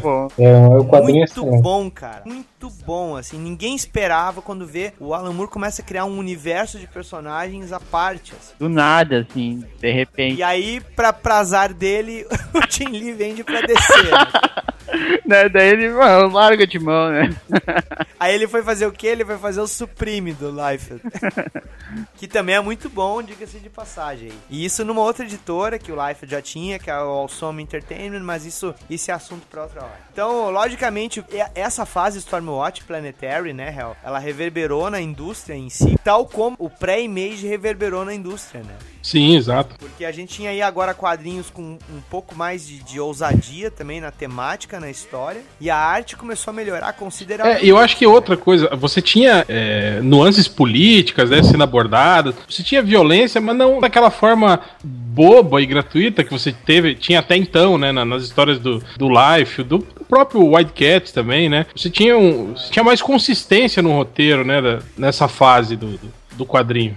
Tinha o James Robinson escrevendo também. É verdade, é verdade, James Robinson. James Robinson tinha o, Sam, o Sean Murphy também desenhando White Cats. Muito né? Foi uma época que todos os estúdios, na verdade, tiveram que buscar, de novo, aprender a escrever quadrinhos, né? Sem ser com aquele resquício do final dos anos 80 e 90. Acho que a Marvel também, nessa época, começou a buscar em roteirista de série de TV e, e de filme pra formar a nova, sua nova linha de roteiristas, né? Todo mundo foi, foi buscar, de novo, novos talentos na parte do roteiro, né? Que é uma coisa que tava faltando faz tempo. Acho que até os anos 80, é, começo dos anos 80, não tinha ninguém novo assim com esse perfil. E aí que entra o fenômeno Walking Dead. né? Exato. Entra justamente aí. Porque o Robert Kirkman tava querendo vender uma ideia, porque ele tava louco pra trabalhar com quadrinhos, ele, cara era nerdzão, cresceu lendo os quadrinhos da Não, cresceu lendo o o Rob Life, é fã do Rob Life. Ah, ele, é, ele é fã do Rob, é né? fã, confesso do Rob Life, meu amor. E aí ele pegou, pensou, Cara, olha só, a Image tá aceitando projetos próprios. Daí ele chegou com a ideia de história de zumbi, e aí os caras não gostaram, né? Não, mas é porque. Foi você que contou pra ele, foi, HDR, que chegaram e perguntaram pra ele, mas é, essa praga zumbi tá acontecendo por quê? Aí ele parou. Ele inventou. falou, é por causa de alienígenas. Aí os caras olharam e falaram, "Hum, não. Não, pelo contrário. Ele falou assim, que era uma história de zumbi, daí os caras achavam que a temática zumbi era caída. E ele falou, Falou, não, mas peraí, eu não terminei de contar. Na verdade, esse vírus zumbi, ele é uma infestação alienígena. Quando caiu um OVNI, veio esse vírus e começou a infectar os, os humanos. Eles não são zumbis como a gente vê nos filmes. É, é uma, é um vírus alienígena. Aí a Image ficou interessada e falou, Não, manda então a primeira edição. Aí ele fez a primeira edição, mandou pra eles e o Eric Stefferson, aquele cara que pediu emprego na fila lá do. aquele mesmo cara. Que enganou o Life, chegou- né? Foi enganado. Engan- Foi enganado agora É. pelo Kiko. Chegou e perguntou: Escuta, eu li a história, tá muito boa, mas, cara, eu não vi nenhum easter egg até agora da invasão alienígena. Quando é que vai acontecer? E ele falou: Cara, eu só falei isso pra vocês aceitarem a publicação, velho.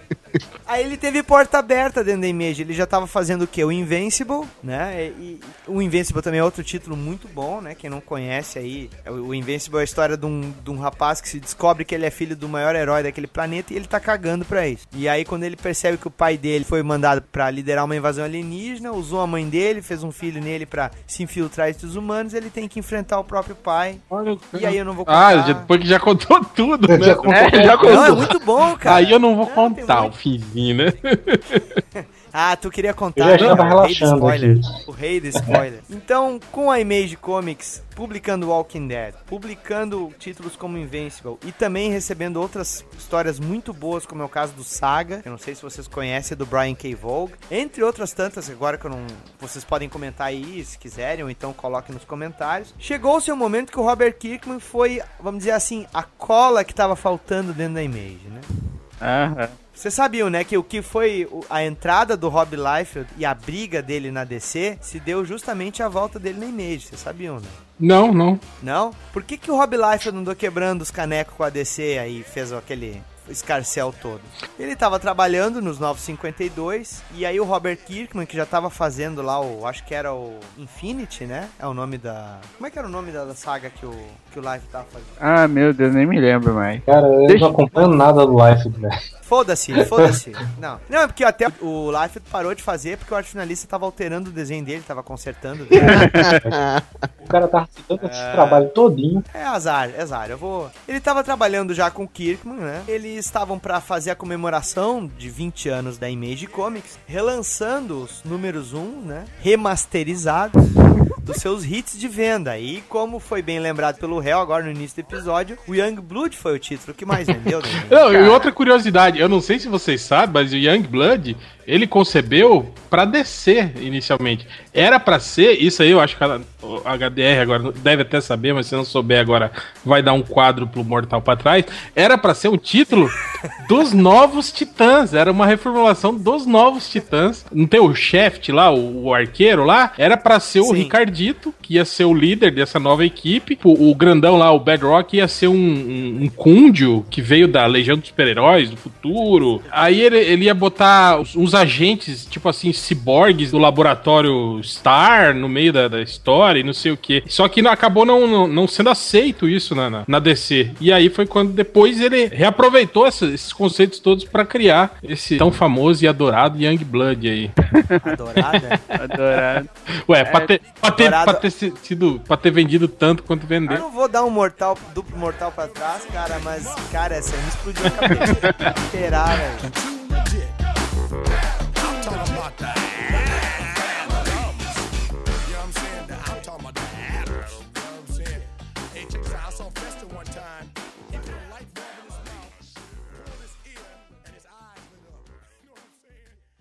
Talking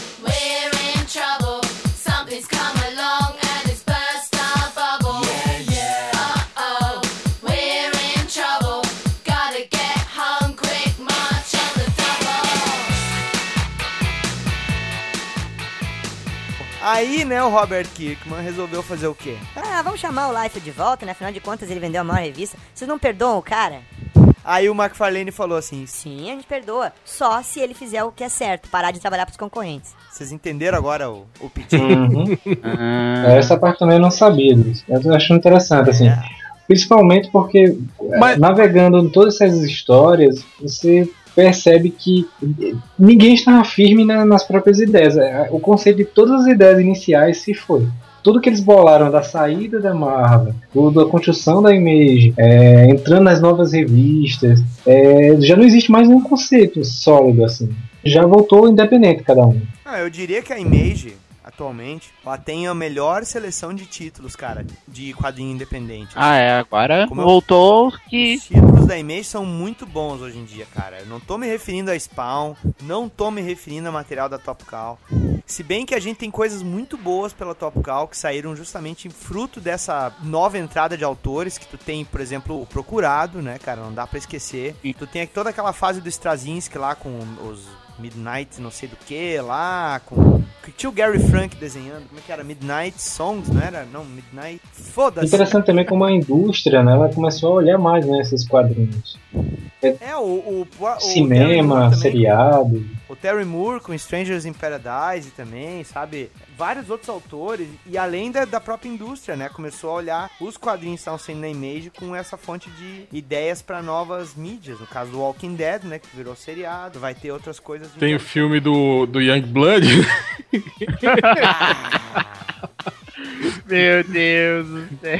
Mas isso aí não vai sair. Isso aí é outro caô que ele, dentro de tantos que ele já soltou aí o live, né, cara? Ó, ó, ó, ó, agora só um pouquinho. Agora, já que entrou nessa questão do filme do Young Blood, agora é que vem a minha questão surpresa.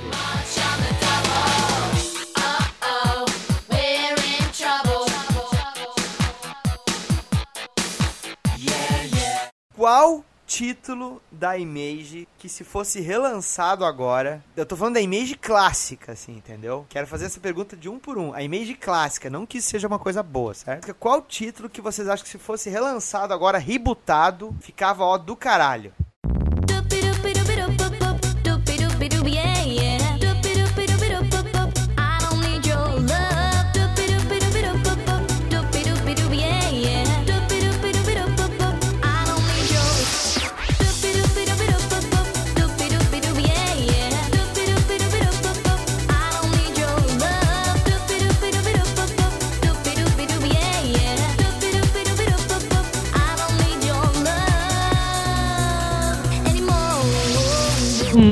Começando por Rogério. Ai, deixa eu ver.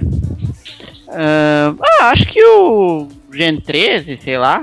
É, sem jovem. Não, esquece, Gen 13 agora, Gen 13 agora é da, Ah, da DC. DC. Esquece. Tá, deixa eu ver. Cyberforce, quem sabe? Tá pra sair, Cyberforce né, era aquele pelo que- né? do cara que tinha três braços do lado e um braço só. Pô, cara, eu vou, eu vou passar pra vocês. Era o. Cable, né? Era um Cable mais foda que o Cable normal, né?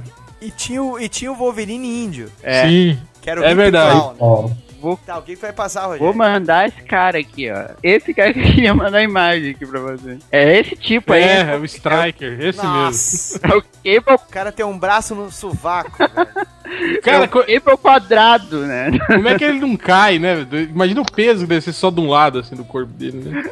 mas o rebutado agora não tem mais esses três braços. Ah, não tem, tem só dois. É, eu, eu fiquei muito triste com isso. Tá, então, Alzir, qual é o título que tu acha que se fosse relançado ficaria legal? Cara, olha, é delicado falar sobre isso, sabe? Porque a maioria que eu consumi foi pelos desenhistas. Então eu fui um desses caras que deu dinheiro pra Image por conta Eu dos também dei, desenhistas. não, não se preocupe, não. É, eu não tenho vergonha de falar sobre isso, porque assim, era uma fase onde você que desenha, você quer seguir os seus ídolos, né? Então não ia nem tanto pelas histórias. É tanto que eu comprei é, Spawn, acho que quase tudo, eu acho. Claro, entrou o Tony Daniel, entrou outro cara e expulsou. Mas eu acredito que se fosse fazer um reboot ficaria legal, seria o Darkness. Mas assim, já tentaram dar uma reformulada nele, eu achei bacana. Mas eu acho que merecia um outro escritor, assim, pra brincar mais com esse personagem. O Darkness tem até videogame atualmente saindo. A Witchblade também tinha seriado, né, cara? Pra ter um seriado do Darkness foi um, poderia um pulo. É, apesar que o seriado dela era ceboso, né? Não tinha nada a ver. É, né, no seriado dela tava faltando. Não, tava sobrando coisa do seriado. tinha que faltar coisa, É, né, tinha que Rogério? faltar- Roupa. E tu, Real? Cara, eu ia falar que eu, eu queria ver o Team Seven, mas eles já estão na DC, né? Eles até foram trazidos de volta e já morreram de novo, né? Coitado. Mas não sei, cara. Eu acho que com essa onda de você ter equipes assim paralelas, né? Paródia de equipes originais. Talvez o, o Young Blood, cara. Imagina o Young Blood com uma equipe criativa boa, assim, sem o live envolvido. Aí não era Youngblood. Ah, tá. Aí Não, tem um imagina você de- pegar, tipo, a equipe que fazia o, o Marshall Law, cara. Tipo, o Pat Mills e o, e o Kevin Caralho, O'Neill. velho. E fazer, tipo assim, uma autocrítica do Young Blood, cara. Imagina só, cara, que foda que ia ser, cara. Puta, ia ser- é boa ideia, hein, cara? Boa combinação. E tu, Sérgio? Então, Daniel, assim, dos títulos da Image da clássica original, eu só gostava mesmo de dois. E nenhum deles era de equipe. Na verdade, eu achava todos muito ruins de equipe. A dinâmica de equipe não tinha. Era exatamente o que tinha, tinha se tornado as equipes, digamos assim, que esses mesmos desenhistas cuidavam na Marvel, né?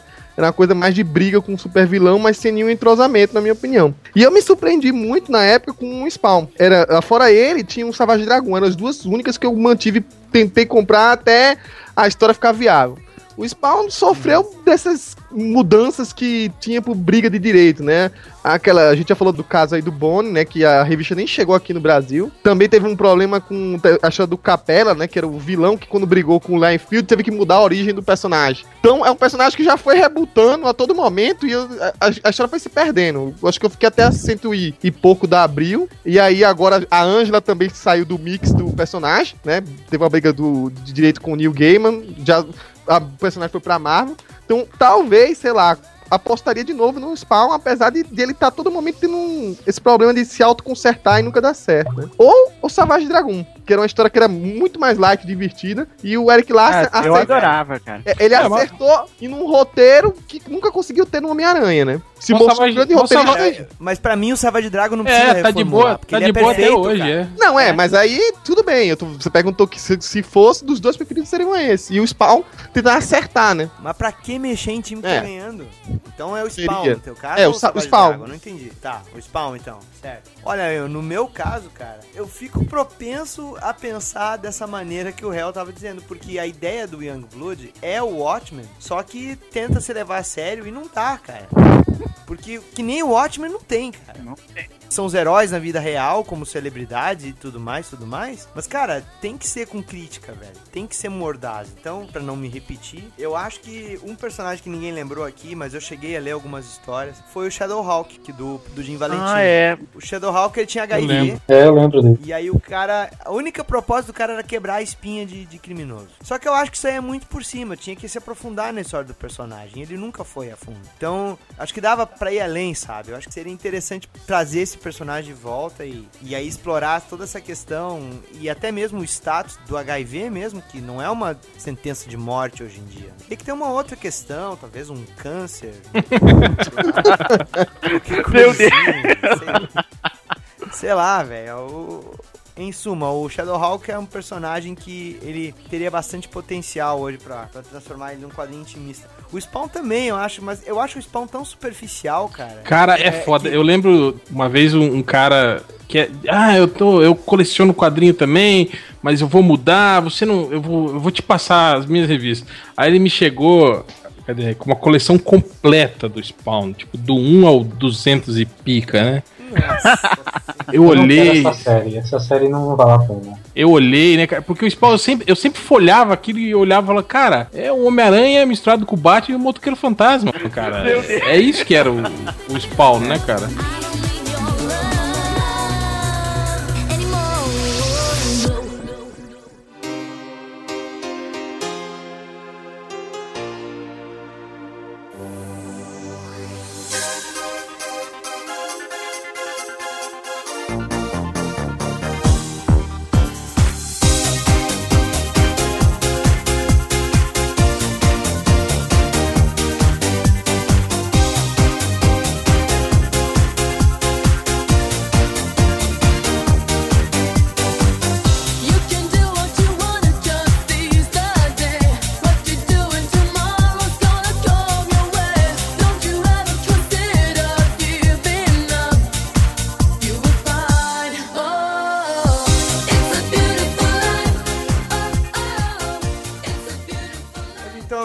Agradecer a presença de vocês. Quero também dizer que vocês são corajosos. Vocês não são que nem esse pessoal que ficou tudo. Ai, não posso, ai, não li.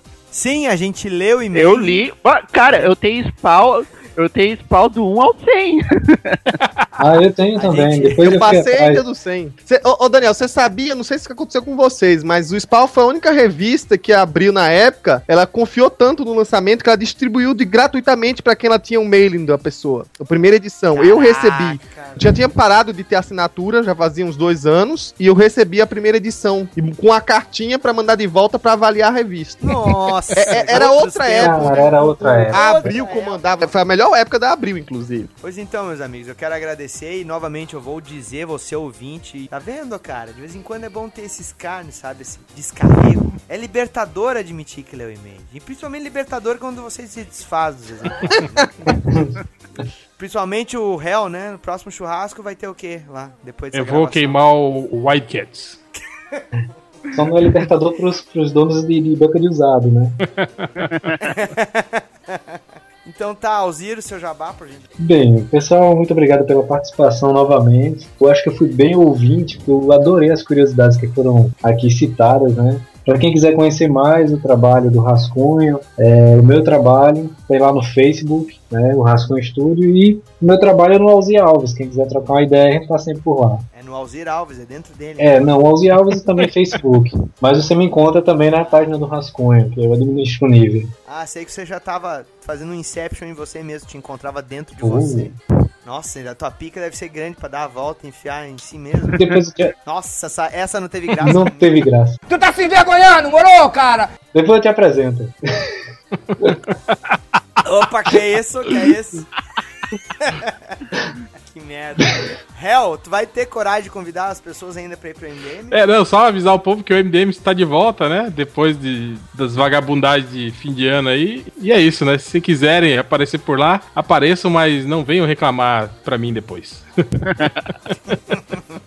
Rogério Debiloides, É, deve- ah, onde é que se Ah, encontra? no, ah, vão no debverso.com.br lá e se divirtam. Temos página no Facebook. Pelo amor de Deus, visitem lá, né?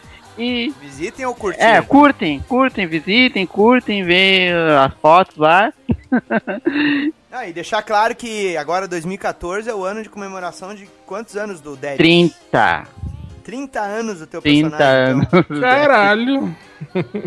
É. Então vão lá e dão apoio, porra. Parem de olhar só meme de gato e frase da Clarice Lispector no Facebook. Vão lá curtindo uma página do Debiloid. É, bom.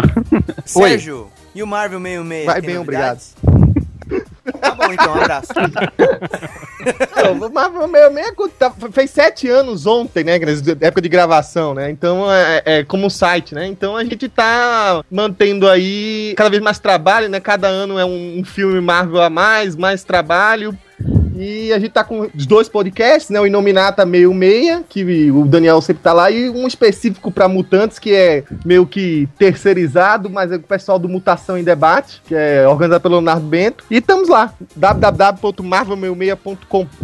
A gente lê image, então, como a gente já admitiu. E pensem bem antes de criticar os caras que pelo menos eles fizeram alguma merda, mas eles tomaram atitude. Então, se você ficar só reclamando, vê se pelo menos toma atitude e faz alguma coisa que você acredita.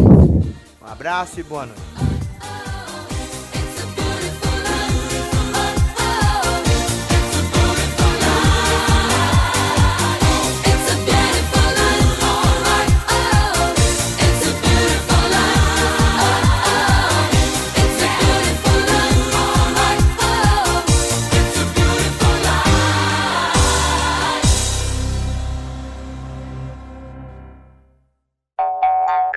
Desculpa. Chega a editora que ele tá rendendo 8 milhões de exemplares. O que é que tá respirando aí? Parece que tá dentro de um.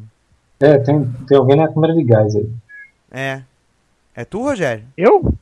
Deixa eu ver. Eu fui verificar se tá Deixa eu ver respirando. se eu estou respirando, é.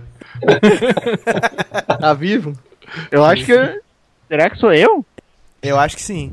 Ih, eu acho que é o ventilador. Tá, mas toma cuidado aí só. Aham. É, Na verdade, o McFarlane e o. oh, desculpe, alguém, por favor, para de. Eu sou assim no microfone. De novo. Ah, tá. Alguém Ah, para de respirar. O Isa teve várias capas. né? Que era mais ou menos o que eles se propuseram no início. Que era... Quem é que respirou agora? Ai, eu... Depois eu tenho que cortar esta merda, tá? Ah, e aí começou a acontecer um fenômeno dentro da Image. E o Eric Stefferman. Eff- St- É, blá, blá, blá, abacaxi. E o Eric Stefferman. E o Eric Stefferson. Eu vou errar de novo essa É a salada de fruta inteira agora. Nossa, ia ser um puta poder do caralho. Que loucura. Cara, Se o programa tá uma merda, o falou tá uma merda.